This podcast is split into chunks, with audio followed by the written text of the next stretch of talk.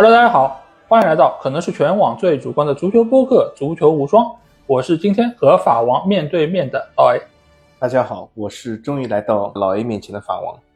好，首先还是欢迎大家可以订阅我们的公号“足球无双”，因为在这里你不但可以听到我们每一期音频节目推送，还可以看到最独特的足球专栏文章。最主要的是可以看到加入我们粉丝群方式，只要在微信里面搜索“足球无双”或者点击节目详情页就可以找到，期待你们的关注和加入。那今天非常高兴啊，就是终于有机会可以和法王面对面坐在一起来做一期节目，因为我们这个节目其实从开播到现在，我好像从来没有见过，因为在开播之前我们是见过一次面，而且那次时间也是比较的短暂啊。那现在呢，法王对吧，就是窜逃到了我们的天朝，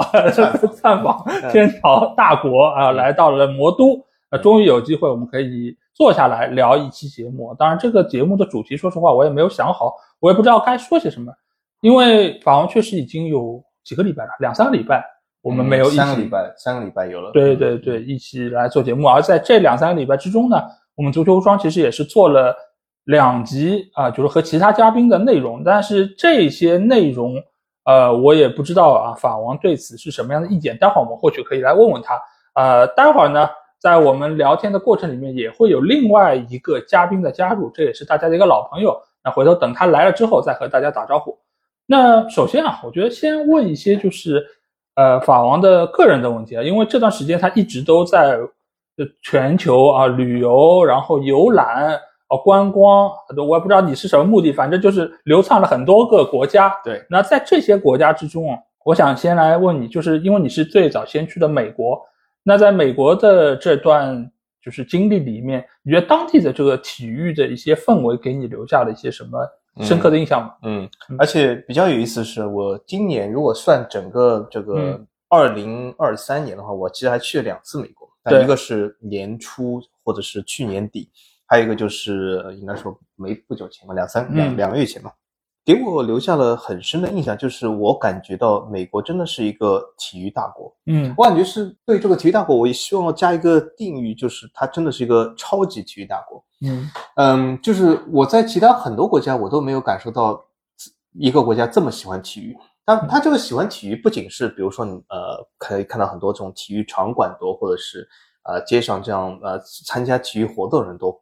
比如说，不是跳广场舞那种，就是街上 参加体育活动，各种各样跑步的人啊，就非常多。呃，然后呢，另外一个给我感受是什么？就是我不知道，我其实呃，最近几天刚来上海，我还没有仔细的在街上看过。嗯，但是我是两天一天两天前来的上海，但至今为止啊，就从当然我第一天来比较晚，所以理论上我就说一天嘛。至今为止，我没有在街上看到任何人穿任何的体育运动的球服。嗯。但是在美国，我是随处可见，嗯，而且非常的呃多，非常的频发，在商场里面，在各种各样的地方都可以看到，对，穿当地的球服啊，或者是穿他们所喜欢的这个球队球服，而且它的人员流动性比较多，所以不一定是当地球，有些比如说在呃一个旅游点，它有穿了，我看到有四九人的球服，我在迈阿密，比如说看到有穿海豚的球，非常多，是，呃，所以说从这个方面来讲呢，就是。这种球服文化非常多，而且今天老 A 还说要带我去这个呃狼队的这个呃英英超联赛狼队的这个专卖店，所以我记得我本来以为老 A 是要带我去美特斯邦威，这样在镜子前会迷失自己啊。但是我们美特斯邦威不去，我们可以等下去一下狼队这个地方。所以，我我我本人来说，我是非常喜欢这种球服这种东西的哈。所以说我感受到就是它的体育氛围非常强。另外一个给我感受到很强的地方呢，就是它。因为我在这个住的这种酒店里面，它基本酒店里面它可以把所有的能签过的电视包它都签过，所以说是比较好。呃，我稍微的没有详细数一下，我稍微点了一下，我感觉美国这个体育的这种台，呃，我觉得有四五十个，对，非常多，就是你要把所有的台都看一遍，嗯，呃，是非常困难的。但是从另外一种程度来讲呢，如果你不喜欢美国人喜欢这种运动，把所有台看遍也很简单。嗯，因为什么？在这四五十个台里面，我感觉大概有三十七八个台都是放橄榄球，嗯，剩余的那个三四个台或者四五个台放点零星的其他这种随机的东西，比如说有篮球啊、棒球这种东西。所以说，如果你不喜欢橄榄球啊，或者对很多人来讲，美国或者只有三四个体育台，是啊，所以说呃，反正是氛围非常强，所以这是我美国感受到的东西。当然了，其中有个地方还和我们足球是有点关系的，嗯就是有现在我们的煤球王，嗯他现在好像不叫梅老六，很多人叫他梅老八，不知道什么意思啊。就是反正梅老八他所在的地方，对吧？然后，是有足球，但是呃，说句实话，我去的时候是他已经转会了，然后我还有几次机会，我问了一些当地的人，嗯当然我们群里也说，当地人不知道很正常，因为对作为上海人，我也不知道有个叫什么嘉定汇龙是吧？什么对对对。不要说你，我都不知道。啊，对，我也不知道，我不知道，对吧？那么 他说当地人不知道很正常，对我我同意，我同意啊。反正因为我就问几个当地人，我我没有问他们没戏，我就知道我就说，哎，你知不知道你们这里这个迈阿密国际队你关注吗？我得到答案，几乎每个人都问我什么是迈阿密国际队，嗯我说就是足球呀。嗯然后他说有吗？有这个队吗？嗯我说对，有，是你们这个大联盟里面有这个队啊。嗯他们就说哦知道。那么那么既然已经这样了，所以我后面话题就不进行。对啊、就没有必要再去问这里有个什么啊、梅西啊什么，对吧？？所以以这网上的这些照片，不是说梅西现在终于可以正正常常的去超市嘛？对这也是很正常，因为当地人也很少人认识他啊。对所以说这是我美国的这个初步印象，对这我觉得是个体育大国对啊，无处不在的体育。是的，是的，而且就是从 NFL 这个呃转播的这个数量来说，以及频道里面的节目来说，它确实是现在可以说美国的第一大运动对。那我不太清楚啊，就是橄榄球这个东西，它到底是哪一方面会吸引美国人的喜欢？它最早的时候，呃，是因为什么吸引大家能够有这么多关注，从而之后诞生出了这么多节目让大家来看，乃至于后面有这么多的资金的加入等等这一切，你嗯觉得是什么原因？呃，这里面有个小小的历史可以讲一下，啊就是橄榄球 NFL，呃，给大家普及一下，就是在二战以前，NFL 是个应该说是个杂牌联盟。嗯当时二战以前，NFL 很多比赛都呃其实没有形成规模，或者是被取消，或者是被其他联盟蚕食，它本身的这个效应是非常低的，而且直到五十年代，NFL 都是一个非主流的比赛。嗯但是为什么它能够崛起呢？或者美国人为什么喜欢呢？这主要是因为大学体育，因为直到五十年代，美国的第一运动都是校园橄榄球，不是 NFL。嗯 NFL 因为是一个，因为在当时的美国人看法就是。大学的校园代表了每个城市，代表了每一个就是美国他们当地人的这种对体育的期待，而不是这种职业联盟。因为那个时候职业联盟或者是商业体育嗯不是很普遍，就是在五十年代的时候不是很普遍，所以 NFL 当时其实呃给人感觉是一个杂牌的东西，也就是说是大学生毕业以后无处可去，嗯社会安排再就业，那好，我去 打一下这种所谓的职业体育，所以当时球队也非常少。然后当时美国其实更啊、呃兴盛棒球和冰球啊，这是当时美国比较受欢迎两个运动。是但呃，这个橄榄球是非常少的。但是由于这个大学体育的进一步的普及，由于这个大学生里面橄榄球成为一个大学男生最向女生展示这种自己的力量啊、阳刚之力啊，啊或者这种各种各样东西的时候，对所以它越来越普及。然后呢，美国有个独特现象，就是它的国家幅员比较大，城市也比较多。嗯你真的说要呃，只是看职业联盟，你无论是 NFL 也好，NBA、NHL 也好，它都只有三十个球队，三十二个球队，也就是它只能覆盖三十二个城市或者三十个城市。是从这个角度来说，有很多城市它没有自己的队，但是他们又非常喜欢体育，但他们每个城都有自己的大学。嗯所以说，呃，校园橄榄球它第一级联盟有一百三十几个队，那几乎覆盖了美国所有的城市。所以说，从这个角度来说，校园橄榄球它更有体会体，就是体现当地的这个民情这种东西，所以它就非常兴盛。然后呢，这个校园橄榄球它越来越发展以后呢，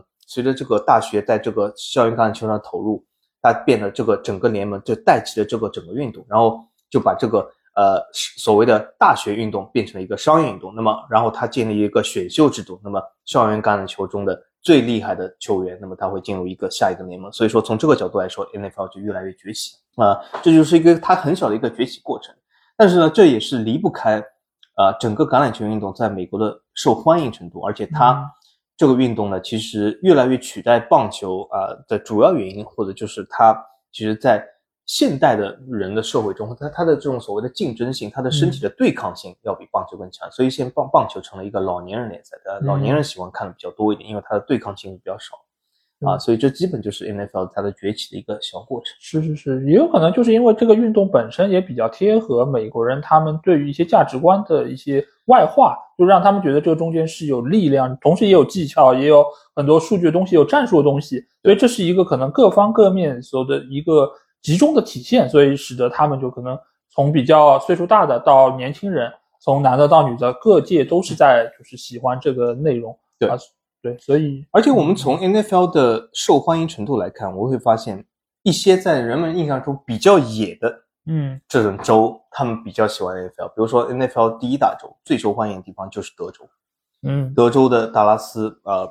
这个基本就是是一个 NFL 流量第一的球队啊。从这个角度来说，就是德州更兴旺一点。嗯，那么相对来说，其他族裔移民比较多的州，比如说呃纽约那里啊，或者是洛杉矶那里啊，那么相对来说 NFL 少，因为移民喜欢不同的其他区。但是在一些传统的美国州里面，它是啊、呃欢迎程度非常高的。嗯嗯，那后来你又是去了澳洲。那对澳洲的话，它其实应该是属于以前就是英联邦的这个国家之一，所以嗯相对来说，它应该是偏英式的运动会比较的受到关注和欢迎。嗯那这个里面足球的受欢迎程度怎么样？呃，我去澳洲时间不是很长，因为我也是呃就在回家之前途经一下。嗯嗯那么从这个角度来说，我觉得澳洲和新西兰没有一些非常大的区别，就是嗯这两个国家都是非常喜欢这个英式橄榄球。，对对，当然我也曾经也在群里面说过，其实这是一个翻译上的比比较大的问题，嗯因为他把这个橄榄球翻成了英式橄榄球和美式橄榄球，其实这两个差距类类似于我就讲就是足球和排球的差距，就完全就是两个、两码事。除了这个球的形状一样以外，基本就是两码事。嗯呃，当然呢，从这个角度来说，我觉得呃，英式橄榄球是澳洲、新西兰比较喜欢的东西。它其实和 NFL 或者是美式这个足球来说有个巨大差别，有一些巨大差别。它其实是这个运动呢，其实从某种意义上来说，团队配合更为重要一点。对，呃，个人英雄少稍微少一点。是当然呢，NFL 也不排除它有一些非常复杂的战术，但是相对来说，呃，因为这个英式橄榄球它是没有暂停的。啊，和足球一样了，所以说它场上的变化需要球员去应对的啊，是不像美式运动，对吧？一有问题可以我叫一下暂停，嗯重新布置一下，对啊，对吧？很多四分卫他甚至在手上都抄了这个战术，就 要叫这些战术，对吧？嗯但是英式橄榄球它就像足球一样啊，变化比较多。但是除了这些以外，我在澳洲没有感到其他的一些运动。当然，我去了一个即将要举办奥运会的城市，嗯啊，这个城市给我留下什么印象呢？让我想起了，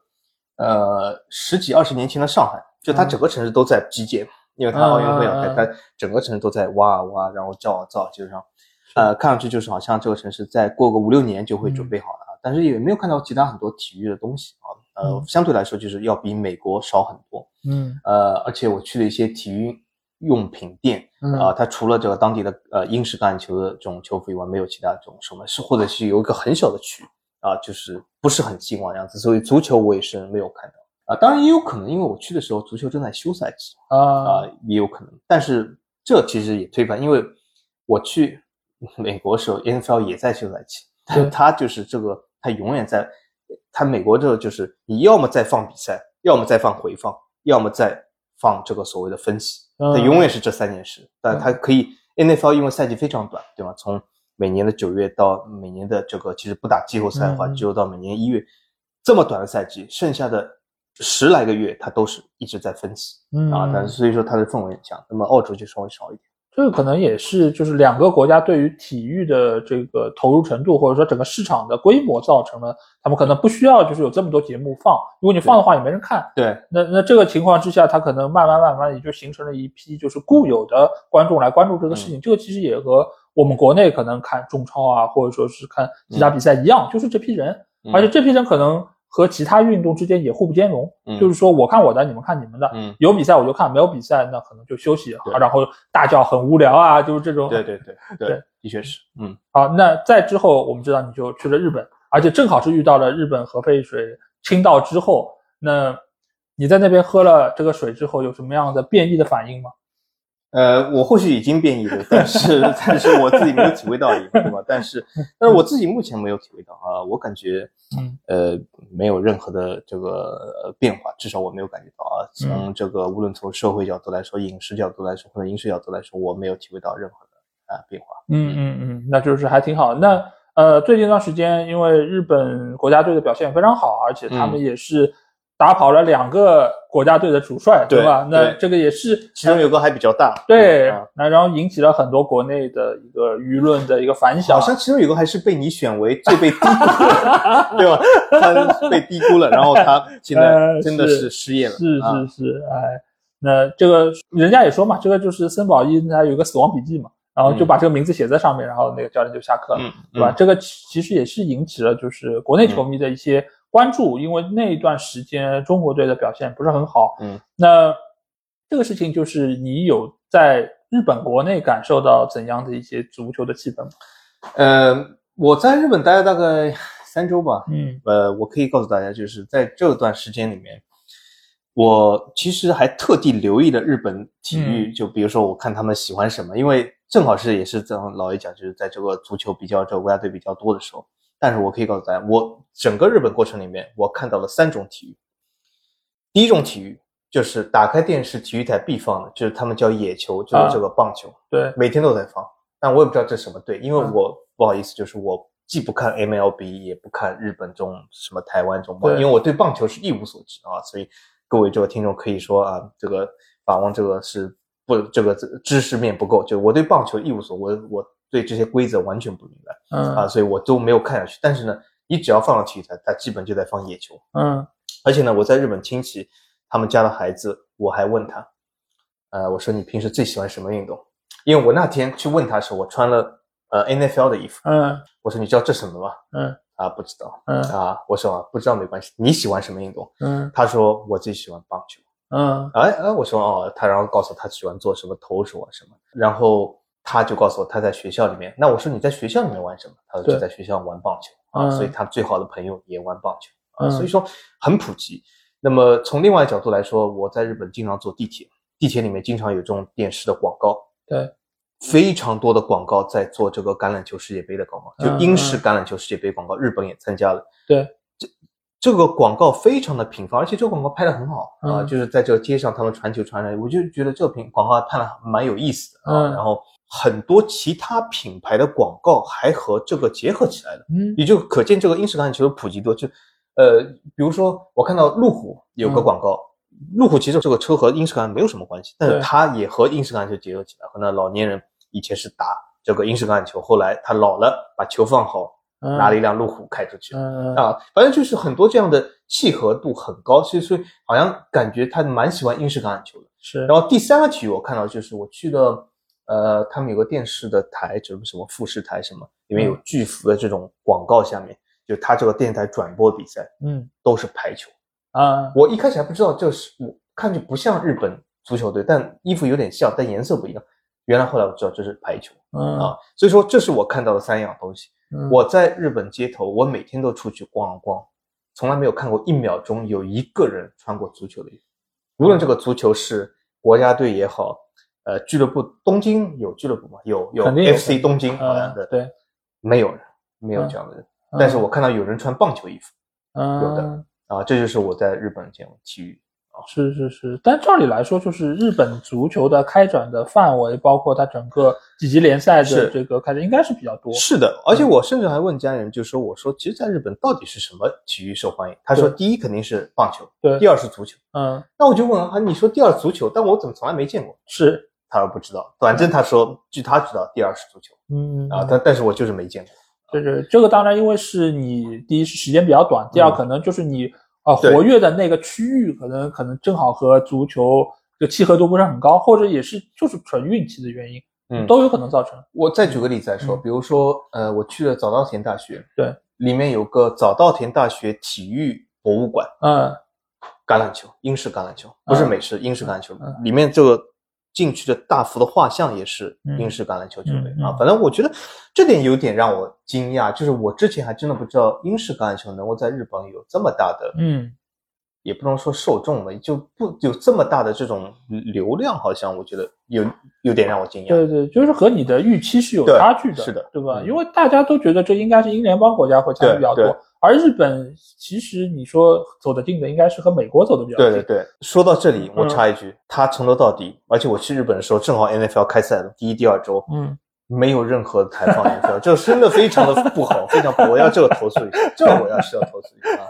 对，就让你就缺席了这精彩的比赛、啊。，对，但是他有放野球啊或者英式橄榄球，对，嗯嗯，这个其实怎么讲，我们也是可以从这个电视转播能够知道当地的受众会青睐一些什么样的内容。嗯这个我觉得和我们国家其实是有点区别，因为像我们这里一般来说是电视台买了什么版权，大家就看什么。嗯就像我们小时候，其实呃很多，比如说看斯诺克，比如说看 F 一、这个都是因为当时能够买到这个版权，然后它引入到了国内频道之后，更多人看了，然后喜欢上这个运动，嗯才慢慢成为了他的粉丝。啊但是像在国外，一般来说，他们都是我有人看，我是一个商业行为，嗯那我才去投入，我才去买版权，我才去做节目，嗯才做成了这一切。所以，呃，你可以认为是可能日本队是参加到了这个英式橄榄球的比赛之中，嗯他才去做这宣传片，但其实本身它的受众也是有一定基础的。那从这个角度来说，嗯我还看到大福台里面放抗日神剧，说明它也有一定的受众。我当时在拍下来发在群里之后，他们还放抗日神剧啊，有一定受众。呃，那这个可能就是满足一些可能就是移民去到日本的哦一些 原简中人士，对吧？啊 或者有可能是这个原因。呃，那你从日本现在来到中国就是一两天了嘛？不过这两天运气不太好，因为一直都在下雨，嗯所以其实你也没有太多的机会可以去看到我们这边的一些就是群众的一些体育项目啊或者什么样子。但其实我觉得，因为你住的这个区域就是离外滩比较近嘛，那这个地区呃，如果是遇到天比较好，我觉得跑步的人应该还是比较多的。这个项目其实，在现在的国内，尤其是在上海、北京这样的比较大的城市啊，就是夜跑其实已经是成为了一个就是受众比较广的一些项目，而且啊、呃每年在全国各地也有大大小小很多这种马拉松的这种比赛啊、也有很多人去参与，尤其像上马这种还要抽奖，就是你要去报名之后，然后抽签才能决定拿到这个参赛的名额，所以其实还是比较热闹，而且这边你知道，就很多这种呃呃年纪比较轻的小姑娘，她们就会嗯。在晚上穿、穿一些就是跑步的装备，呃，说起小姑娘，嗯我突然之间就来了兴趣了，就是呃，这个我到达那一天还是嗯后，反正是那一天是一个非常闷热的晚上，是。呃，伸手不见五指，非常的闷热。嗯。然后呢，我当时窜访了一个地方，就是当时去的正好是赵家浜路、菊门路那里，然后就是上海也是南区嘛，就在这里嘛。对对对。然后那天晚上我看到了很多这个呃已经不小的这些姑娘，就是老阿姨在跳广场舞，就是，但是我当时非常惊讶，而且他有好几个这种即兴花样都在跳。对我为什么惊讶呢？就那天我觉得是非常的闷热，他不是说真的很热，对但真的很闷。就我走几步嗯就已经汗出来，可他们竟然在那一直这样跳下去，所以这个我感觉这个精神还是值得。老阿姨的韧劲是你无法想象的，啊呃，而且他们之间是一个社交的行为，啊就是说你一个人如果因为各种原因天很热啊、很闷啊，你就不来参与我们的集体活动，你要被排斥的，啊，这个你要被鄙视的，啊，嗯，所以以对于他们来说，而且他们本身以前经过的那个时代，可能也是已经这种闷热天气不算什么，所以对他们来说，可能社交是更重要的一个、一个活动啊。嗯所以不管是怎么样的一个形式，现在我觉得就国内的这个运动的氛围其实也是越来越好。那嗯只可惜就是足球在这方面似乎是渐渐的有点示威了啊。那我们聊到这里，啊、突然来了一个新朋友啊，这个朋友 是我们节目的老朋友啊，对，但是他刚刚来，让他先做一个自我介绍。啊、大家好，我是群霸，大家应该都对我或多或少的都知道一点点啊。啊，对，这不是或多或少知道，这是非常了解，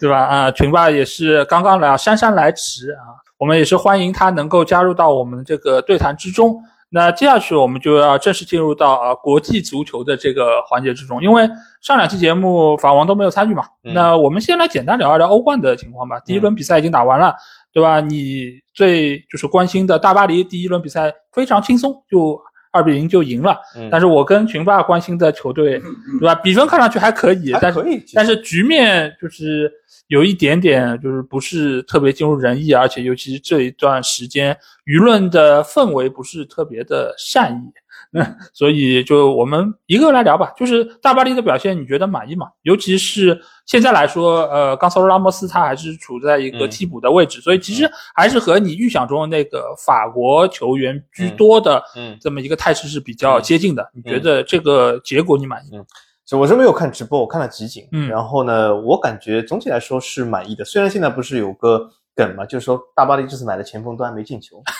啊，但是我觉得这还为时过早一点，因为毕竟就像呃曼联买的霍伊伦这次也终于开盒了，对对吗？所以也是需要过一阵啊，所以不用太急。他无论是拉莫斯他来的时间稍微久一点，但是另外的比如说莫阿尼他来的时间更短啊，对，巴克拉什么都来的时间很短，所以从这种角度来说，我觉得现在不进球也是正常的，因为还要磨合，还要配合。嗯那么从这场比赛来看呢，我感觉其实呃内容还可以，而且呢就是和上赛季区别比较大。上赛季其实大巴黎踢得非常懒散啊，而且就是呃有一句话叫什么，就是经常用到就是一触即溃 啊。上上赛季巴黎的确有这种感觉，所以他后来这个结尾也结得不是很好。嗯但现在我觉得这个巴黎从场面的角度来说，它的这种所谓的这种呃运动性、这种跑动性非常强啊，非常好。所以从这种角度来说，我觉得这个球队其实，呃我不能说已经走上了正轨，但是我觉得至少看到了正轨的曙光在那里。所以我感觉其实往这个方向走还是够的。但是呢，也有隐患，隐患就是什么？就是中场的防守力还是需要改善的，对吧？现在只有乌加特一个人，嗯呃，所以说呃，长期来看，呃，中场防守能力不够的话，肯定是对球队是个隐患啊、呃因为接下来比赛还非常多啊、呃这个欧冠也是刚刚开始。如果比如说中场某些球员，比如说乌加特或者是呃这个佩莱受伤了以后，那会发生什么问题？那是会很多。所以我感觉巴黎开了个好头，但是巴黎也经常性的会开一个好头，嗯究竟能不能有一个非常好的结尾就很难说。嗯嗯，那你能期待这个欧冠巴黎能够有什么样的成绩？会比之前好吗？呃，我感觉我的期待是这样啊，嗯我我觉得，因为之前两年在某球王的加持下，巴黎连续两年十六 郎，我感觉这个赛季巴黎会更好。呃，就是而且就算是变成了八强，也比十二强强，嗯，对吧？所以我我觉得这个赛季巴呃巴黎，当然这个也要看最后的抽签嘛，对吧？对呃万一是遇上非常强的球队，比如说曼联，那有可能说就是能够过下一轮，对吧？所以所以说，呃，如果抽签可以的话啊，那么我觉得八强是可以的啊。嗯嗯，好，那我们接下去来聊聊曼联吧，群吧。嗯，你觉得第一轮比赛打拜仁这场比赛，你觉得打得怎么样？比之前就是在联赛里面接连失利的那个曼联有没有提升呢？呃，首先这个分数我绝对是没有想到的啊，因为这个比分非常的大打得好，啊。比分非常的大，四比三这个分数，我一开始可能认为这场比赛可能也就是个一比一，或者说是拜仁一球小胜这样的呃感觉，但是没想到我早上起来看到新闻，啊四比三，然后我又看了集锦，呃，我从我这场集锦的这个感觉看下来啊，我觉得还行吧，我觉得比我预想当中的可能要好一些啊。然后其实也有一些门柱，一些呃送了一个点球之类的这样的一个状况。呃，如果说我觉得在某些细节可能注重的更加到位一些的话，我觉得这场比赛不一定会输给拜仁。所以说，我觉得相对于来说，可能在联赛中的那些糟糕的表现来说，可能欧冠的这一场对于拜仁的这个对阵，而且又是客场嘛，嗯，嗯，所以说我觉得应该呃比我预想当中的要好一些。我有个问题啊，因为嗯这场比赛我没有看直播啊，这场比赛拜仁在场面上，比如说凯恩怎么样呢？就是呃老 A 是怎么样感受的？有没有摧枯拉朽的，就是把曼联打的，就是溃不成军？其实我觉得拜仁打的也不是很好啊。今年其实，呃，从他们上一周呃德甲联赛就是被药厂批评，到这场比赛打曼联，其实他们的竞技状态，我觉得也没有调整到自己最好的一个状态。尤其是有凯恩这样一个非常出色的前锋，他们照理来说应该是像当年莱万在的时候一样，吹库拉球，进球打如罚。此细，对，嗯但是你看到就是莱万现在在巴萨 踢的还是蛮好的，但嗯但是现在来说，我不知道是呃图赫尔现在的这个打法还没有办法完全被贯彻，还是说凯恩现在还就是融入性不是很好。这场比赛其实拜仁打的不是很理想，呃，尤其是在前几分钟，呃，曼联其实打的是不错的，他们有一些机会，但是后来呢，就是拜仁借助主场之力，还是呃拿到了更多主动权，再加上奥纳纳的那个比较大的失误，使得拜仁取得领先。那在这个情况之下，曼联就非常的被动，而且曼联的客场确实一直都不是很理想。那在这个情况之下，曼联在最起码在下半场也没有放弃，他们还是不断的在追求，呃，取得进球的机会，而且最终也确实是把比分给追进了。但是每每到追进的情况之下，啊，球队在后防线上又会出现一定的问题，包括那个点球，包括最后时刻想要再追回一点比分，然后阵线压得过上等等，给了拜仁更多机会。所以这场比赛，我觉得相比于他们打布莱顿的那场英超联赛来说，我觉得是有提升的，而且霍伊伦也进球了。因为这个球是有折射运气的成分有一点，但是这个进球对于他个人来说，我觉得是一个信心上的一个增长，也能够让。曼联觉得就是不是说我们只能靠拉什福，我们也有其他的球员能够进球，而且整个的打法上来说，我觉得是在慢慢的有一个向好的方面吧。呃，最起码我觉得在中前场进球是没问题的，但是后防线的问题或许还是要可能等一些伤员的复出，或者等教练在战术上面有更多调整。所以整个的这个球队的境况，我觉得是在不断向上走的一个过程里啊。我觉得聊到曼联，肯定还有一些话题是要值得讨论的，因为在这两周，我们其实也是录了一期和曼联有关的一个话题。这个话题其实我跟法王之前也有私下里聊到过，就是他也觉得这个话题其实是有非常多可以说的地方，那就是关于格林伍德的这个事件。当然，现在还多了一个安东尼的事件，啊，这个事件的出现，我觉得也是很大程度上造成了现在曼联队的这个阵容。竞争力不是很够，因为整个的平衡性啊，包括就是球员使用方面是出现一定问题。那我们先来聊聊青木这事儿吧。那我一直不太清楚，就是法王对于青木这个事儿你是怎么看的？包括就是曼联俱乐部在这个处理的方式上，你觉得有些什么问题？嗯，我对这件事这么看，就是首先我们这个节目很遗憾，因为种种原因，我还没有听老 A 录和这个我们其他嘉宾录这一期啊，就是我也不知道啊，当时这个节目是呃如何的观点，但是我发现好像在。节目下面有一点反对的声音，但是我觉得有反对是很正常，而且我其实鼓励任何的反对。那么我是这样看啊，就是首先我觉得整件事有一点稍微带偏了，就是很多人现在我觉得把这个焦点放在了女权或者是放在了这个女性身上，但是我是这样看，就是这件事你可以完全脱离这个女权，因为为什么？因为现在青木的伴侣她恰好是一个女性，但青木现在在这个 LGBT 非常呃盛行的年代，青木的伴侣很有可能是一个男的。她的男朋友也 有可能被她打，对吧？如果我们把这件事想成青木打她男朋友，嗯，对吧？这件事是什么？所以这样其实我们就可以抛弃一些这种呃很多人对这个女权或者非女权这样的执念。我们来看一下，我们假定青木把她男朋友打了会发生什么事？我觉得也和现在是这样有点雷同。但是我觉得这件事折射出两件事啊，一个就是的确作为一个公众人物，你做了一件不说他非法，因为他最后啊没有立案，没有就就法院判决说他是。啊，这个非法，因为最后他也撤诉了。那么从这种角度来说，我不说他非法，但是他的确是做了一件至少在社会现行社会道德下不被接受的事，对吧？对。他毕竟是打了人了，他这个人有可能是他男朋友，有可能是他女朋友，嗯，但他打了人了。那么从另外一个角度来说呢，他做了一件错的事，今后他遇到了一些惩罚，这个惩罚包括了之前曼联不让他上场，或者是他就是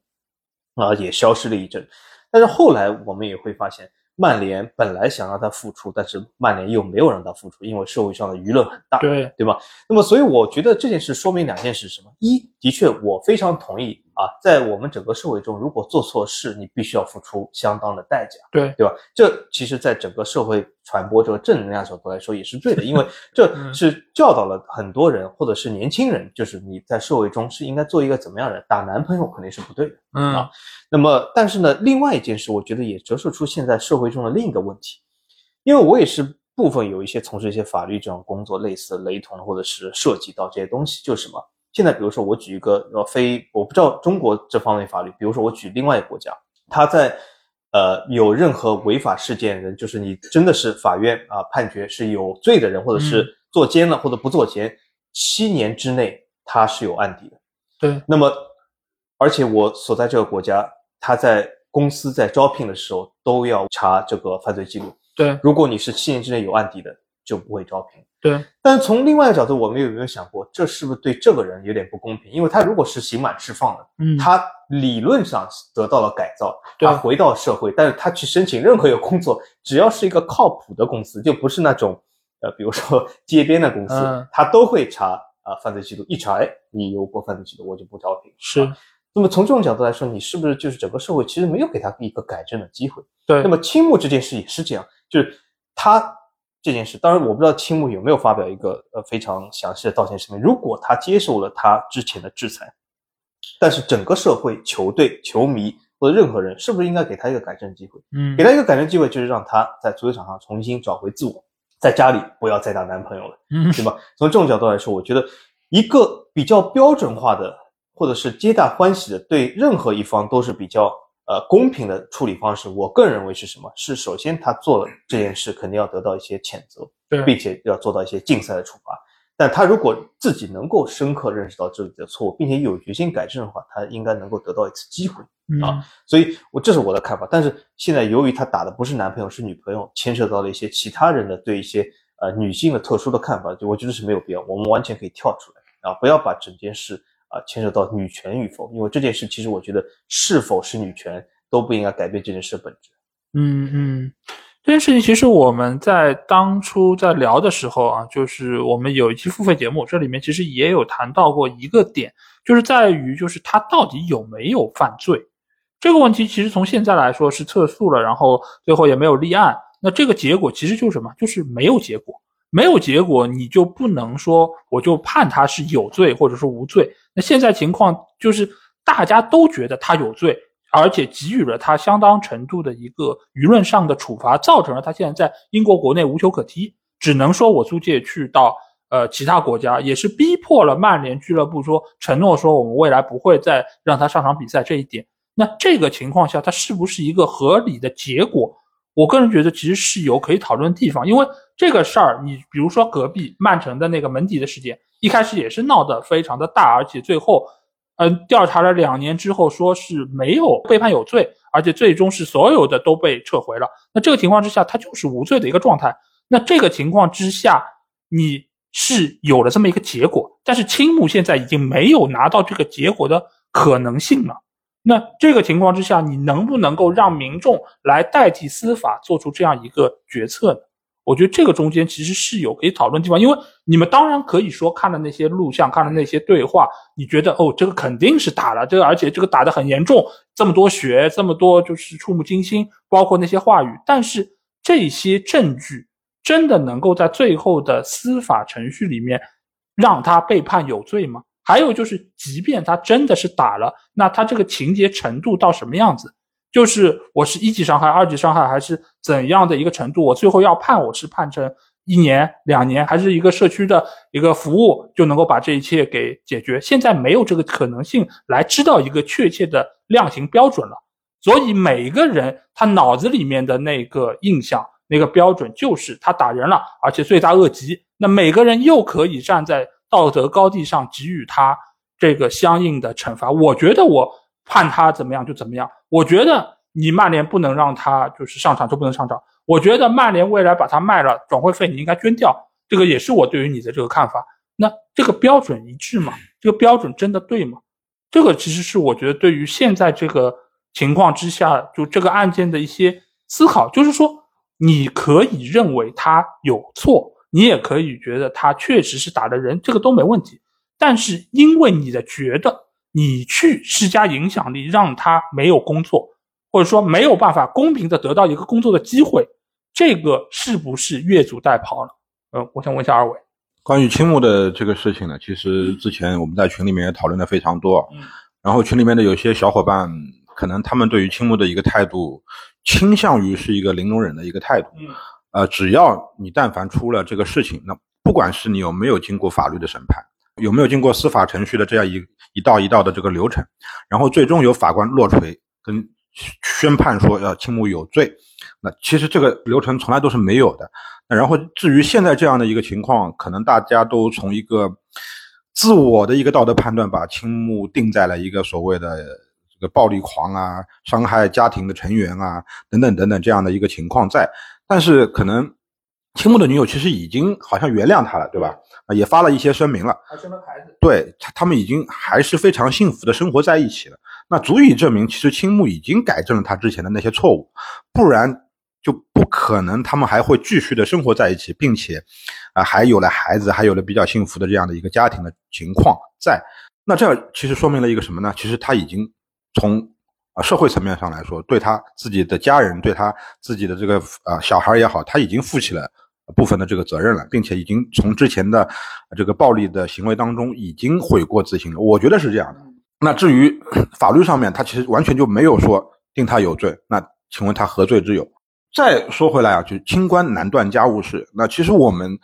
呃，中国人对于这些家庭琐事的这个判断啊，其实我们都说闭起门来说能怎样就怎样。但是其实可能对于西方社会来说，他们会有一些社交媒体上的一些沟通，然后可能会把某些事情事情炒作到一个比较沸点的一个话题，然后可以结合呃 LGBT 啊，然后女权啊这样的一些运动，给他们制造一些声量上的啊这个支援和支持，然后通过这样的一个行为啊，我们要审判一个渣男，我们要让他没有工作，我们要让他没有办法再从事一个就一个球员应该去做的这样的一些事情。但是我请问你们，你们觉得这样合理吗？我其实我觉得这样是完全不合理的。那如果说我们不给他一个改过自新的机会，那请问他怎么样给他的女友啊，然后他的孩子一个好的生活，一个好的一个一个教育也好，一个怎样的一个社会上的一个呃被大家能够就像一个正常人一样的一个一个一个生活吧，对吧？呃。虽然说他可能会有一些保障啊，这些保障可能是曼联俱乐部对于他的一些呃年轻球员，他也是为曼联踢了这么长时间的球。但是，那如果他真的可以为曼联再披挂上阵，再为曼联摧城拔寨，那然后又达到一个比较高的一个高度，那这样是不是对他家庭会更好一些呢？所以说，我觉得，呃，这些女权的人士啊。我我觉得你们不妨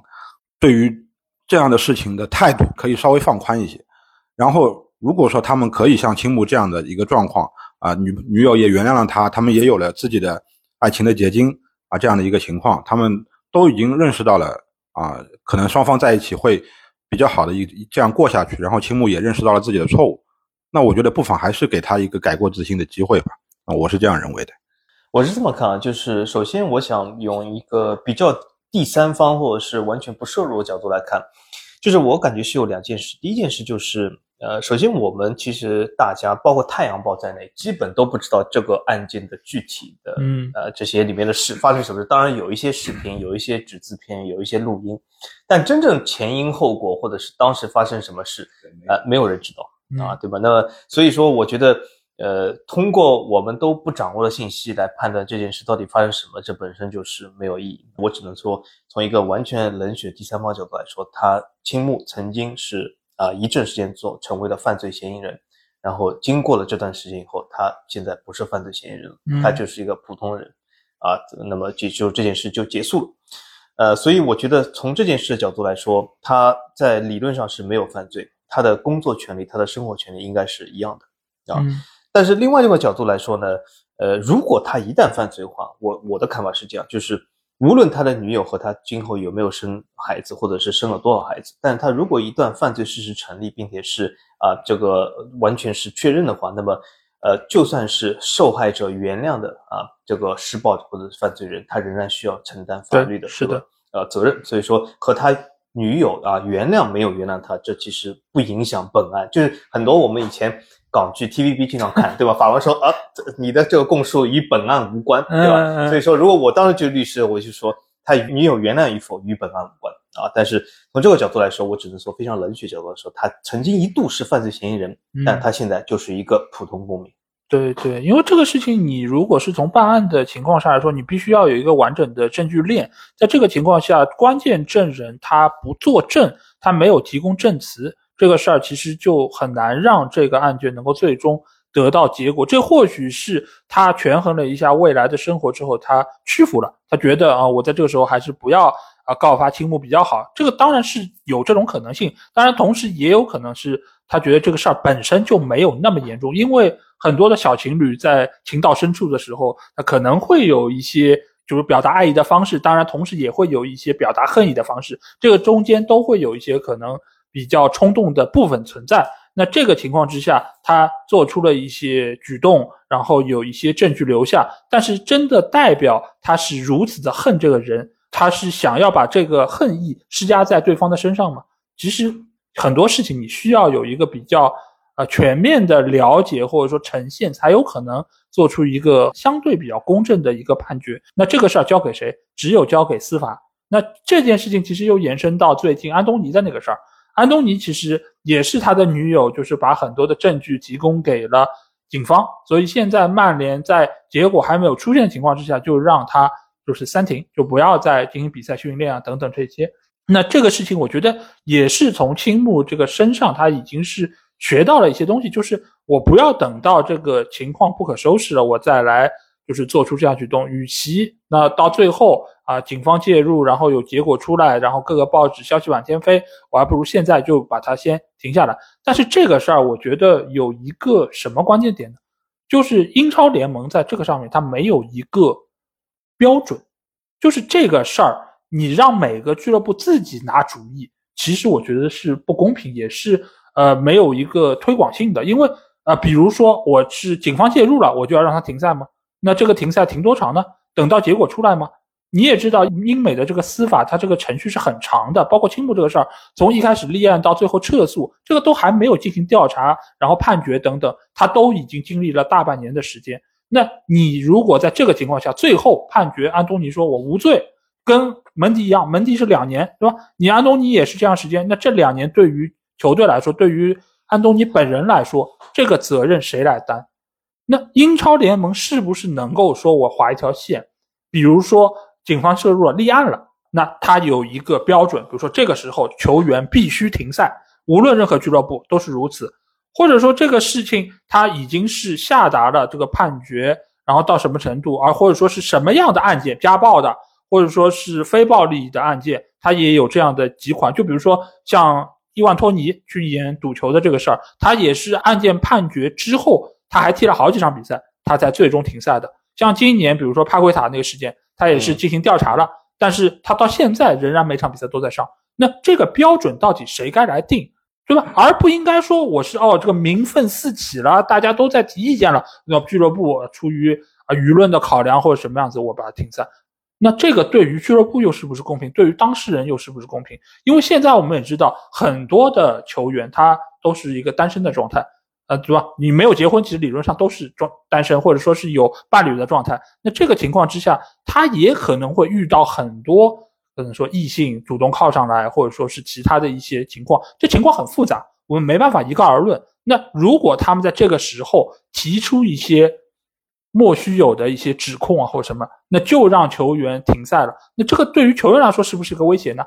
就是说啊，我这我敲诈你或者怎么样子，那你如果不给我这点钱，我就去告发你，对吧？我自己搞出点事儿来，就算最后你是判决无罪，你最起码好几个月没球踢，那你能承受得起吗？俱乐部承受得起吗？那所以这个事情，我觉得是应该有一个相应的一个标准放在这儿，才能够让各个俱乐部。之后能够更好的来，就是知道怎么来操作这个，这可能是现在啊曼联比较头疼的这个几个事情。当然，另外头疼的就是滕哈赫。那我问下群霸，你觉得滕哈赫现在所受到的这个舆论的这个环境，包括责难，你觉得对于他个人来说公平吗？我觉得就成绩上来说，他可能受到了这些骂声啊。或者说他对于场上人员的一些安排，包括战术的这样的一个执行，唉，怎么说呢？我觉得他被骂是正常的啊。那如果说他不被骂，然后 成绩又是这个样子的话，那可能球迷或多或少可能就变成天使了，他们就不是不是所谓真正的一些球迷了。那我也不是说球迷可能有的时候会对一些呃事情的看法会会有些过激，他们可能会有一些急功近利的一些想法。啊，滕哈赫去年的成绩可能还行，然后还拿了一个小杯子。那他们可能希望今年滕哈赫能够在去年的基础上更进一步。啊，没有没有想到的是，啊，曼联这个开季几场比赛都踢得比较糟糕。啊，所以说对于现在的这样的一个状况，我觉得滕哈赫挨骂，对我个人来说，我可能是不会骂他的，因为给他的时间其实还是不够长，你还是没有办法去足够去让他能够把一支球队调教出来。那所以说，我觉得。呃，包括像目前现在伤兵满营的这样的一个状况，啊，有这么多的球员都有伤在身，那还有安东尼他现在踢不了，所以说我觉得可能吧，我觉得先再给滕哈赫一段时间啊，先到冬窗之前看看他能够把球队能不能够先回稳啊，然后先把啊这个名次往前提一提啊，然后拿下一些该拿下的比赛啊，然后把一些球队能够拼的能够拼下来。那如果说还是继续往下掉的话，那像可能像去年切尔西这样的一个状况，我觉得可能可能啊，可能管理层会对于他产生一些质疑的。但是他的帅位应该还是稳的，啊，只不过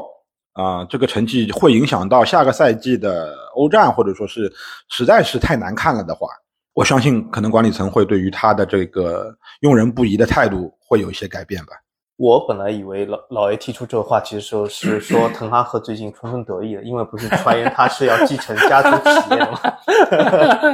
原来是滕哈赫现在是啊如坐针毡了。嗯，但我觉得是这样啊，就是滕哈赫，我觉得目前来说帅位肯定是没有问题，但是说说他绝对没有问题嘛，也要看最后成绩，对吧？因为如果曼联真的是深陷降级区的话，那最终曼联我感觉他或许也会做出些动作。但从现在的角度来说，我觉得滕哈赫。呃，稍微没有问题，但是在接下来一段时间里面，我觉得他会比较难，因为他，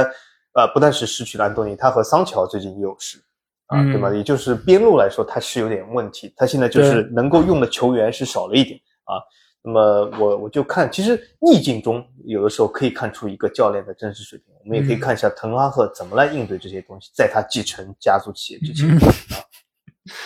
嗯，我当然承认，最近一段时间比赛确实打得不是很好，尤其是在防守端，现在失了这么多球，这个失球水平基本上是和降级区的几个球队可以一较高下了。那在这个情况下，他受到批评，我觉得是可以理解的。我也理解相当多球迷的这个看法，但是我不知道群办有没有这个感觉，就是现在对于曼联这个关注度以及对于滕哈赫的这个苛责程度。似乎是有一点点过多了，尤其是他现在只是带队打了五场比赛，取得了就是两胜三负的战绩。你要说很糟糕嘛，其实也没有糟糕到那个程度。但为什么会引起这么大程度反弹呢？呃，我觉得可能跟滕哈赫的引援啊，他的这几个人的表现不太理想。是有分不开的关系的，并且坊间也一直有传闻说滕哈赫是回扣教练，哈哈，类似啊，对，带货教练啊，类似于这样的一个一个传闻。呃，那如果说大家用这些眼光啊去审视滕哈赫的时候，我觉得滕哈赫在呃这个赛季开始之后几场比赛踢的确实不太理想，而且场面也是蛮难看的。呃，今天好像是要和伯恩利踢是吧？对，哎，那如果说这场比赛踢的还是很糟糕的话，我相信啊，这个声音会进一步的放大。那如因为球迷，呃，我之前说了嘛，他们呃很多的一部分人都比较的急功近利，他们想要球队马上就是能够打出好的成绩啊，然后就滕哈赫来了就好，最好拿拿下英超的冠军啊，拿下欧冠的冠军，类似于这样的一个一个感觉。但是其实啊，就。所有的事物发展都是有规律的嘛。那滕哈赫既来了，现在也就没有多久的时间。那如果说他能够啊把球队带上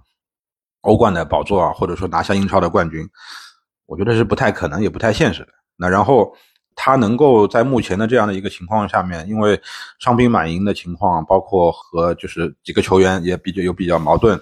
啊，然后和马奎也好，和呃桑乔也好啊，然后和这个其他的一些球员也好，但是。像目前啊这样的一个状况，我觉得他能够把基本盘先稳住的话，就已经做得非常好了的。因为曼联这样的一个网红属性的球队啊，他遭到的非议一定是非常多的，任何事情一件小事都会被放大。所以说他能够来曼联执教，他已经一定就想到了自己会啊遭到一些什么样的一个不公的待遇，或者说对于这个声量上的这个大声的对他一些斥责，他一定是会想到的。那但是。一个非常现实的问题就是，如果啊球队的成绩进一步的下滑，那一定是对他非常不利的。呃，我觉得这件事情其实是有几方面啊，因为除了曼联本身球迷他们对于滕哈赫，呃，就是没有满足他们内心的这个期待是有所诟病之外，我觉得很大一部分其实也是其他球迷在这个中间是已经把这个当成一个娱乐活动了，因为。呃，去年我们知道他滕哈赫做的最大的一件事就是把哥哥赶走。那哥哥的球迷他们就是一直内心是想要说，对，来找一个机会能够来对他进行报复。而且还有一部分的球迷他们的看法其实也很有意思，因为滕哈赫你知道他去年其实是有几次他的这个言论是比较的狂妄，可以用这个词来形容，就是说啊，比如说瓜迪奥拉和克洛普的时代已经要过去了。然后呢，在最后一轮比赛打完之后，他也是在老特拉福德球场也是放狠话，意思就是说我们要把曼城拉下来。最后没有拉下来，这确实是呃可能有点被打脸。但是在这个情况之下，呃，很多球迷其实对于他都是不太满意的，因为觉得他这个话说出来，你就谁呀？你还没有什么功绩，你就敢这么狂妄，对吧？但是这个事情，你如果作为就曼联球迷来说，其实知道他其实就是给。球队的球迷一些信心，让他们能够说更好的面对这个赛季，或者说不要对于球队有过度失望。同时，在这个情况之下，给球队更多的支持，尤其是现在球队的各种各样的糟心事儿已经足够多的情况下，他更需要在这方面给球队一些呃信心，让他们能够就是更加好的往前走。但是呢，很多的球迷就觉得，呃，你作为教练来说不应该这么做，而且他们也是寻找一个机会在这边能够来找茬，这个就造成了他现在的整个舆论环境真的是非常糟糕，同时也波及到了他买入这些球员，包括阿纳纳，对吧？不断在出现失误，现在连什么在车旁边掉个钥匙都要说，对，要说一下，手又滑了，对对。而且这种现象其实还蛮普遍的啊，就是比如说最近还发生一件事，比如说刚才我们讲那场巴黎啊战胜多特蒙德，其实是一场比较不错的欧冠比赛，对吧？多特蒙德也是一支比较啊强大的球队，也是至少一支规模比较大的球队。但是赛后啊，在我们这个绿色 A P P 上评论一般就几百条，但是巴黎上一场输给尼斯，评论能有三四千条，就是什么？因为是另外一个哥哥的球迷一直对这件事耿耿于怀。嗯，巴黎只要一旦输球。那么他们都会聚集，巴黎如果赢球，那么他们就会很忙啊。所以说从这件事来说，这的确是啊。滕哈赫现在遇到了很多的呃舆论压力，其中也是包括前哥哥的这个球迷啊。嗯，对啊。所以这个事情其实我觉得，当然这个是曼联作为一个网红球队所要经历的一个必然的局面。但是正是因为曼联是一个网红球队啊，所以我觉得在这一刻，其实作为曼联的球迷来说，应该更加支持球队，需要。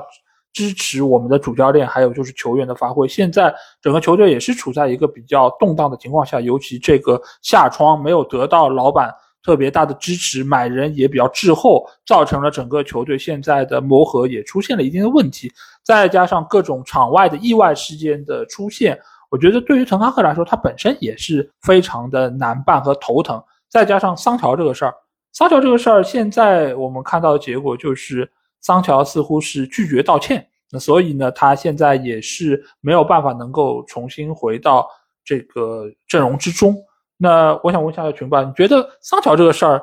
到底是怎么回事？就是作为一个我们球迷的认知来说，他的表现也不是很好，而且他的训练显然也不像他说的那么的理想，否则的话他也不应该在场上有这样的发挥。那你觉得是什么让他有这样的底气在这边拒不道歉呢？啊，我觉得桑乔啊，他可能还是觉得自己是天之骄子啊，他可能觉得他自己仍然是未来的大英帝星啊，所以说他觉得自己不应该让滕哈赫这样对待他，他可能还是觉得他自己应该获得更多的上场机会啊，然后也不应该就是滕哈赫对他一些高压的这样的一些话语，对他可能造成的一些一些伤害，他可能觉得。滕哈赫可能对他过于的一些严厉了，或者对于他过于的苛责了，但是其实结合他的表现来说，桑乔他并没有能够在啊球队当中发挥出他应该发挥出的一些东西啊一些他擅长的一些东西，呃，可能在多特的表现非常的好，那然后来了英超之后呢，他因为可能一些身体对抗上的一些原因啊也好，可能对于英超节奏的一些适应也好。他可能没有办法非常快速的融入英超这个这个氛围当中啊，也没有办法非常好的融入到曼联的这个体系当中。可能也是因为滕哈赫对于他的要求和他自己想要做到的，呃，他自己更擅长的事情，会有一些些的出入。因为我们知道桑乔的特色，他可能是就不是一个非常就非常传统的那种。高速边锋突破的那种球员，他可能还是会在一些技巧上、一些就是控球上面，或者说对于球队的一些串联上面，他可能会有一些一些小的啊小的心得的这样的一个球员。他不是那种爆汤型的中锋，不是是努涅斯这样的人，所以说他在边路的这样的一些可能踢的有一些扭捏的这样的一个情况。会让球迷或多或少的诟病，他们可能想看到桑乔就是像以前的贝尔一样一脚趟出去啊，然后把人家甩在身后这样的这样的一个情况。所以说，我觉得球迷对于桑乔的这个期期望，他也是错位的。呃所以说，桑乔遭到了很多的非议。那至于桑乔为什么会有 如此的信心，他敢跟滕哈赫叫板？那我觉得可能是因为，呃，新时代的球员啊，他们其实跟老一代的球员已经完全不一样了。呃，就是可能以，呃，现在博格巴就已经是中生代了吧，对吧？就是从博格巴那一代开始之后，球员就是可能越来的越自我了，他们越来的越觉得自己的个人利益是要放到、第一位的啊。然后主教练说什么东西，如果说跟我的这个利益相违背啊，那可能我就要站出来说话。我觉得你这个主教练说的话我不想听，那我我觉得你对我的用法是有问题的，等等等等这样的一个情况。所以说，现在新生代球员的这个管理问题，其实也是一个非常，呃，一个对于教练来说很重要的一个啊、一个点吧。但是桑乔现在这样的一个情况，如果他还是不能够摆正自己的位置啊，啊因为我不想骂人，所以说我觉得，嗯你是一个职业球员，那你就应该拿出一个职业球员的态度吧，对吧？那显然就是你之前在场上的那些表现，包括训练当中的那些表现，我觉得呃你可能还需要多加一把劲啊。我觉得我对桑乔的看法有点不同啊。嗯我是觉得桑乔这个球员到底还有实力吗？或者他到底曾经算有过实力吗？嗯我现在表示质疑。我觉得有可能桑乔这个问题超出了他的态度，我觉得他有可能就是一个比较菜的球员，嗯，因为他之前的履历啊、或者是刷的这种进球助攻数的确很多，嗯但是最近我越来越通过，比如说这次的呃西蒙斯去莱比锡或者什么，我越来越对德甲刷出来数据是表示质疑嗯真的，这个桑乔这个球员，所以他到底有没有能力在整个曼联立足，我都我都有点怀疑啊。嗯所以我觉得，呃，德甲的很多数据，它的确是一个，我不能说它水、呃但德甲的确是一个进攻非常开放的、非常鼓励进攻，或者是让进攻球员能够呃得到非常好数据的联赛。但是我觉得这些数据，我觉得现在不能说明问题啊。我觉得桑乔本身他的实力，我觉得是有问题。嗯嗯，因为桑乔当时我们就说他在德甲的那个数据，尤其是在最后半个赛季，就是你必须为了卖出高价，你要让他能够在赛场上有所表现。这个我们也知道，就是你要包装一个球员的时候，你是会出让一定的球权，嗯或者说是把一些比较好发挥的场面让给他，嗯缔造他一个就是实力很强的一个假象。但是你一旦去到一个真正竞争比较激烈、攻防转换比较快的一个联赛，他的这个泡泡会很容易被戳破的。而桑乔到了曼联之后，说实话，无论是索夏也好，还是朗尼克也好，还是到了滕哈赫这里，就没有好过，可以说没有好过。他高光的表现，说实话，我现在能想起来，可能就是对利物浦打进的第一个球，还有就是对热刺打进了一个进球，只有这两个画面我是记得的。但是其他的有任何高光吗？有任何哪怕不是进球，你是突破，你能够说我以自己的速度爆汤对手，或者和对手的身体对抗之后，我拿到球权有吗？从来没有过。那这个情况之下，那他的实力到底有几成？我觉得就是很难说的，因为你一开始刚来的时候，你或许说我这位置打的不是很合适，因为一开始把他左路右路来回调嘛，对，没有打到他最擅长的位置。后来又说，啊、在英超之后，他的信心难以收复。那信心这个事情，其实说实话就很难说了。你怎么算给你信心的？你进了个球就有信心了吗？你也没有。那你要怎样才能有信心呢？让对手就躲着你踢吗？那这个其实我觉得就有点强人所难了。也有很多的球员，他们是能够说我通过自己的训练以及呃一些调整，能够最终我能够自信的站在这个场上啊。比如说格里利什，对吧？第一年踢的也很菜，还不如桑乔呢。但是第二年你可以看到他在边路的拿球合理了很多，而且再加上整个队内的这个结构也在调整，所以使得他的助攻数慢慢的就起来了，包括进球数也起来了。那这个事情你在桑乔身上，说实话，滕哈赫已经给了他非常多的变化，无论是左路、右路，还是让他打围九，各个位置都让他尝试了。但是现在对他来说，他已经证明了没有办法胜任任何一个位置的情况下，他居然还对于主教练提出了自己的一些不同的声音，而且是以这样一个不职业的方式提出的。那我觉得对于整个球队来说，都是一个相当大的伤害，尤其是在这个节骨眼上。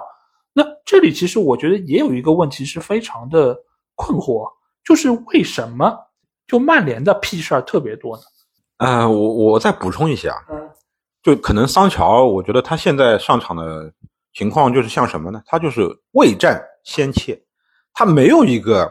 想要去干掉对手、吃掉对手的这样的一个一个信心、一个感觉。我觉得他完全就是上场踢的软绵绵、蔫不拉几的这样的一个感觉，就我让我实在是对他喜欢不起来啊！不管是他之前在德甲表现有多么的出色，但是他到了英超以后，到了曼联以后，他的这个表现真的让我无法对他有一些赞美之词吧？啊，我说的客气一点。但是，嗯，像 老爷说，为什么曼联的屁事儿特别的多？那因为曼联的流量多呀，就是曼联的。基数大呀，就是能够看到曼联的这些人多呀，那所以说，自然他这个屁事儿发酵起来就也特别的快呀。那如果说你像就是什么啊伯恩利这种球队，或者说是像什么卢顿这样的一个球队，他没有办法和曼联的话题量相提并论的，因为没有人看卢顿到底踢得好不好，怎样怎样怎样。那我不好意思，我冒犯到卢顿的球迷啊，不好意思。但是因为曼联他确实是。呃，这样一个体量的一个球队，它在世界范围内的影影响力非常的大。那无论是在啊英文媒体的这个世界，还是在呃就你们喜欢说的简中世界，是吧？啊，所它的这个发酵起来的事情确实会非常的多。那任何的一条推出来，或者说是 Instagram 上面有哪个球员发了一些什么样的东西出来啊，都会呃被大家捕风捉影，也会被很多厕所报。抓到很多的一个蛛丝马脚的一些细节，然后去杜撰很多的东西，然后被大家看到了以后呢，大家自然会呃在那里嚼舌根，呃嚼了越来越多。那我觉得这个是没有办法避免的。那如果说曼联变成一个卢顿这样的一个球队，那自然就没有这样的事情了。举个例子来说，曼联的守门员手机掉地上都会成为一条新闻啊，那么所以说在其他球队已经很难这样啊。嗯嗯，但是这个事情我觉得就是分两方面，一个就是缔造的消息，另外一个呢就是。确确实实发生的事情，那比如说青木的事情，比如说安东尼的事情，包括桑乔的这种就是出文回怼主教练的事情，这个事情在其他球队有吗？或者说密度和频次有这么高吗？这个我觉得也是另外一个让我觉得，就是为什么曼联就这么多？当然它出现了，大家玩梗或者说把它传播出来，然后再刷屏啊什么，我觉得是很正常。但是其他球队。好像没有感觉有那么多事儿啊，这是不是一种球队文化呢？比如说之前博格巴和穆里尼奥的事，对吧？也也有很多这样的事，对吧？这这个我觉得有可能已经不仅仅局限于滕哈赫了，因为之前的教练穆里尼奥、朗尼克，对吧？和 C 罗都有很多这样的事。但是我觉得还是有一个比较大原因，就是他的流量的确是大，呃，因为有些球队他发生了很多或者更严重的事，但是大家没有去关注，那么显得就是。曼联这个好像屁事特别多一点。那么举个例子来说，最近马赛他不仅是主教练下课，连主席都有可能下课，但这些事很少人关心或者知道。对，从这种角度来说，所以曼联的确是受到的聚光灯多一点，那么知道人多一点。还有像其实英国这些所谓的名宿球员是吧？就像加里内维尔啊、里奥费迪南啊，然后这些吉格斯啊、斯科尔斯这些人，他们之前在呃媒体上面其实也说了很多呃很多话嘛，然后。当中，他们当中说的话，大部分都是为了保护球队的啊。然后，但是其实他们有的时候会相对的来说，会爆一些小料啊，或者说像加里内维尔这样的一个大嘴巴，有的时候我们不知道他们到底是为了自己流量，还是就是能够给曼联出谋划策。其实我们是不得而知的。其实这些英超名宿，就特别像曼联的这些名宿，他们在媒体上面的这些曝光度，也是极大的增加了。曼联的话题的一些延续性、一些热度，呃，你像奥纳纳这样的一个掉手机的事情，就是跟他黄油手嘛。就是说到奥纳纳的话，我其实再说两句，因为其实我对于奥纳纳加盟曼联，我其实并不是非常看好的，呃，因为我觉得他的特点啊，就是可能是滕哈赫想要的，他想要曼联，呃，就是奥纳纳的一个出球，一个能够在啊打高位的时候，他能够一个很好的一个一个像。门卫的这样的一个使用方法，可能德赫亚确实做不到，呃，但是可能奥纳纳像这样的一个黑人守门员啊，我不是对于人种有歧视啊，我先说明，就是像大部分的这样的一些黑人守门员，像之前的什么曼丹达也好，门迪也好，他们的巅峰期都都比较的短。就是他们没有一个像什么布冯这样的一个可以什么守到四十多岁还是，呃有一定水准的这样的一个情况。那可能像之前的迪达可能稍微还好一点，但是因为迪达他是南美人，他不是黑人，所以说我觉得奥纳纳他可能是不是之前在意甲以这个高光的大部分的时间都留在了意甲，然后来了英超以后呢，他的可能状态会不会开始下降了？因为他二十七嘛，对吧？还是二十八？我忘记了啊。但是对于门将来说，正常的门将对算年轻的，但是可能对于啊黑人的门将来说，他们可能过了二十八以后，到了三十这样的一个情况，他们的状态会下降的非常快。那是不是因为奥纳纳，呃，已经开始要有那么一点点走下坡路的迹象了呢？呃，这也不得而知，对吧？那我就先说到这里。呃，我觉得这个其实这样，就是他去年在国米的表现非常好。呃，为什么到了曼联他的表现有这么大的落差？我觉得有几方面，一个是联赛的强度不一样。他们所要面对的这个进攻威胁是不一样。如果你在每一场比赛中，你是不断的在被对手压着打，然后有射门，那你这个压力，你出现失误的可能性就会相对比较大。而现在曼联的这个整个防线的搭建，由于有球员受伤，也由于就是整个的这个后腰的这个设置，现在也没有达到一个特别理想状态。卡萨米罗的状态也好，还有就是这个单后腰的设置也好，他没有给到。后防线特别足够的保护，所以呢，就让奥纳纳直接就面对对方的火力，而且本身来说，他也不是一个以扑救见长的门将。你说他扑救好吧，他肯定不如德赫亚好。但是你说他买来的作用是为了守门吗？不仅仅是为了守门，大家都看到的是他那个黄油手。但是上一轮打拜仁的那场比赛。最后时刻啊，布鲁诺·费尔南德斯的那个任意球掉进去，找到了卡塞米罗那个进球，是谁创造的这个任意球？就是奥纳纳一脚长传找到了边路的球员。所以我一直说，奥纳纳现在他在进攻端的作用没有大家看到这么强。很重要一点是什么？是曼联的进攻球员没有起到这个作用。如果他的球给到中前场都能够让他们把球拿下来，都能够说转化成进球，那奥纳纳的价值。就会比现在更能够得到体现。像这个球，我觉得你有一半的功劳，或者说最起码百分之三十的功劳是应该记在奥纳纳身上，因为这种球不是德赫亚能传得出来的，他的落点、他的速度、他的准确性不是德赫亚能做出来的。所以这个进球能够有，我觉得就是奥纳纳的功劳。但是有谁在乎吗？有谁注意吗？没有人注意到，都在说他的黄油手。他的黄油手确实那个球扑球的就手型是有问题的，这个从。之后他在训练中肯定是要加强的，但是你说真的说后面几个球的失球和他有什么关系吗？我觉得很难说你真的换德赫亚就能扑出来。不要忘记德赫亚在去年对利物浦也是失了七个球啊。如果他真的守门能力这么强，那他为什么会失七个球？而且这个中间也有从他手边漏进去的球。那每一个门将其实或多或少都会有这样的一些状态不太好，然后最后被对手抓住机会。所以我觉得在现在这个情况下，尤其是比奥纳纳有问题的球员或者说情况，其实是比他要多得多的。那在这个局面下，他只是出来顶了个锅，而且在这个情况之下，你说他最后啊比赛一结束就去接受舒梅切尔的采访，承认自己犯了这个错误，我觉得本身这一点也是值得肯定的。就是在球队遭受失败，而且自己是一个罪人情况下，很少有球员说我主动我出来我承认错误。我觉得这个勇气是可嘉的。那另外一方面呢，就是他和滕哈赫的所谓的裙带关系，或者说是呃他在热身赛的时候吼了马奎尔，这个时候你看很多的人都出来替马奎尔打抱不平了。之前喷他什么转身慢的航母的，现在都开始要替马奎尔要要要打抱不平了。你说，哎，这个真的是这个风向转的太快了。所以终其所述吧，我觉得现在的曼联确实在某种程度上是成了很多人玩梗的一个对象。但另外一方面呢，就是他们对于曼联的这个评判的标准，我觉得是有失公允的。所以这个可能也是作为流浪球队他所要付出的一个代价吧。那下一阶段只能看滕哈赫自己能不能够及时的调整好自己球队的状态，尤其是今天晚上对伯恩利的这场比赛。如果这场比赛，我且不说什么失不失球、失几个球，如果赢不下来，我觉得完了。嗯，那周日一早估计这个梗又要出来了。嗯，你还剩小陈上了一个。嗯，对 对对。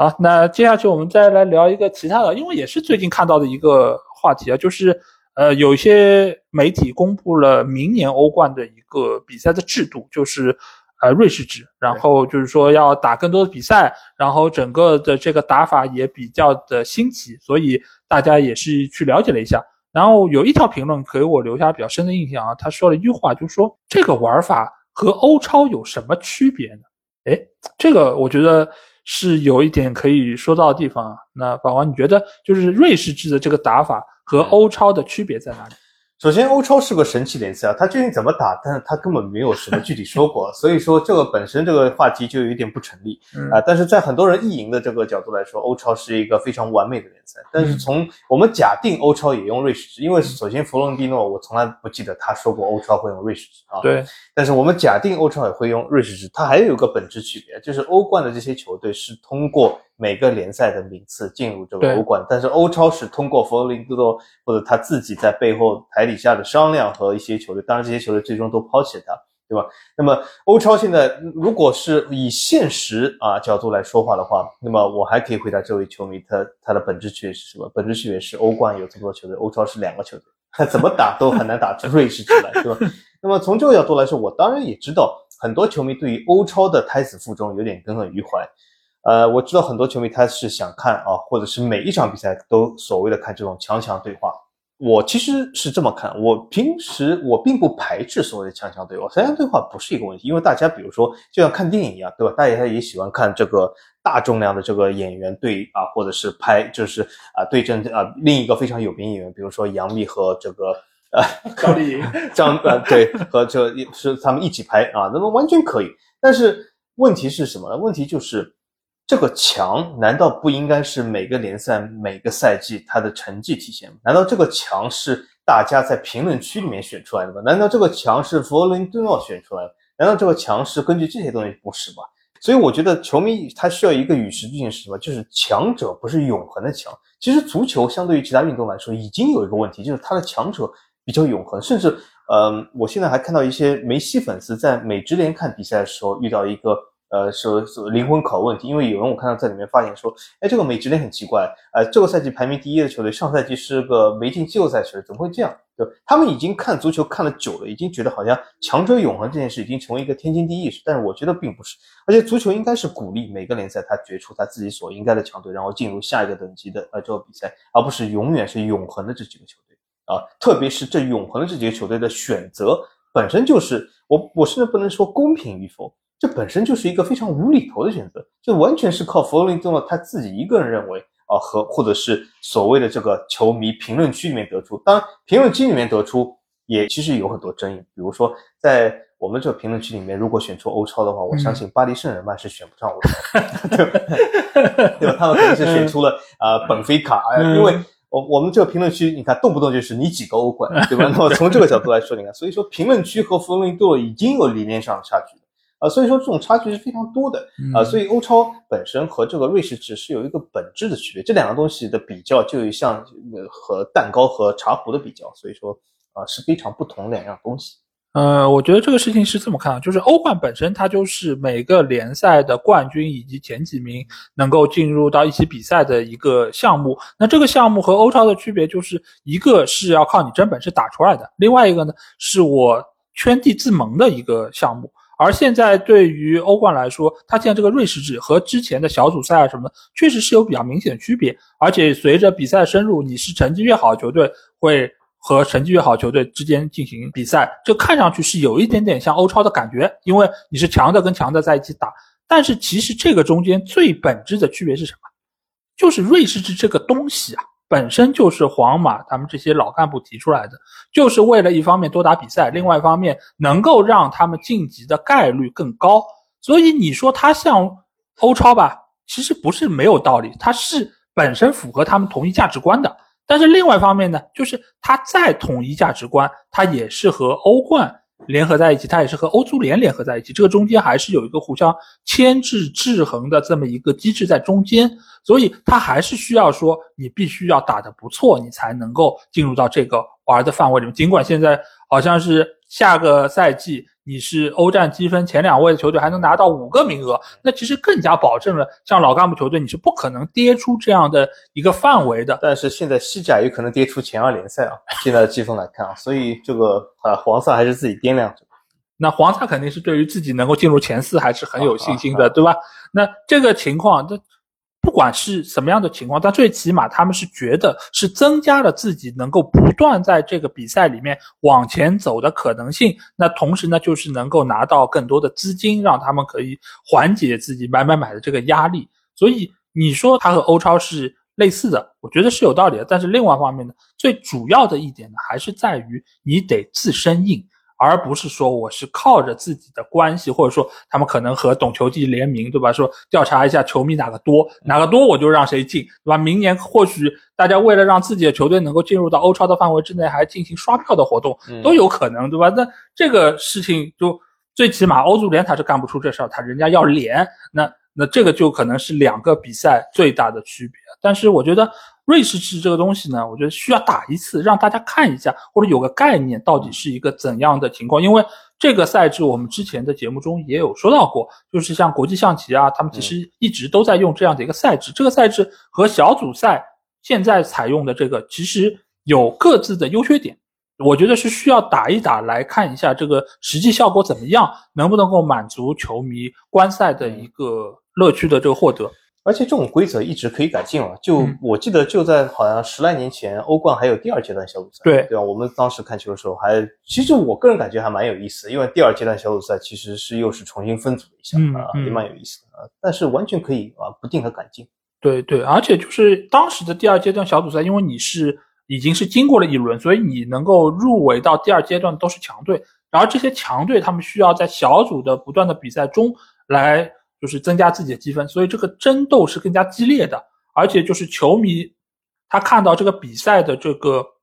过程是更加丰富的，你不像现在可能就是两回合淘汰制，对于他们来说偶然性其实还是有一点过大，所以在这个情况下，我觉得就是赛事有各自的好处，但同时呢，就是说我觉得也要就是给予这些新东西一些更多的一些就是宽容程度，大家来看一下这个结果。但是我觉得现在的瑞士制可能有一个潜在的问题是什么，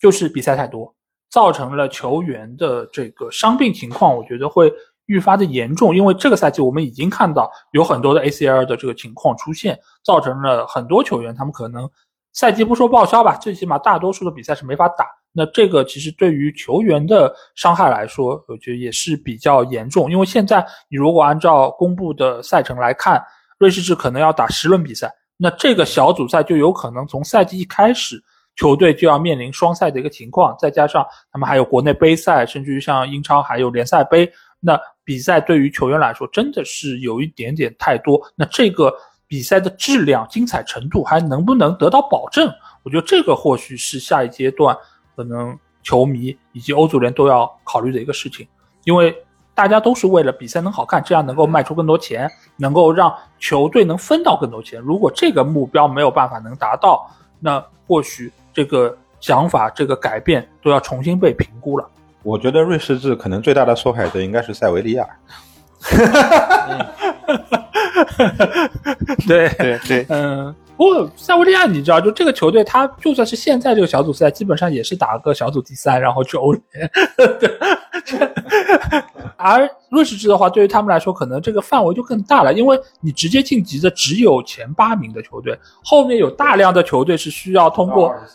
对对，所以这个情况下，可能塞维利亚可以更加躺平一点，就是我不用太努力，只要在那个范围里面就可以，对对吧？哎，所以这个我觉得，呃，比赛是越来越多了，但是会不会更精彩，我真的不太好说。对，如果主力球员都受伤的话，因为这么多的比赛，这么密集的赛程，然后大家都是一个半替补的阵容去打比赛，那可能这个精彩程度也不一定会很好吧。因为大家毕竟还是想看球星多踢球嘛，对吧？好，那这期节目我们也是洋洋洒洒聊了非常多互不相关的话题，呃，大家可以把它认为是一个大杂烩啊，但是另外一方面，其实就是我们几个人坐在这儿，然后喝着茶，吃着糕点，然后在这边闲聊出来的一个节目。那这个中间，如果你们听了之后有些什么意见，也欢迎在我们的评论区留言。如果想要和我们直接交流，也可以来加我们的群，只要在微信里面搜索“足球无双”就可以找到，期待你们的关注和加入。那这期节目就到这儿，我们下一期的足球无双节目再见吧，大家拜拜。大家再见。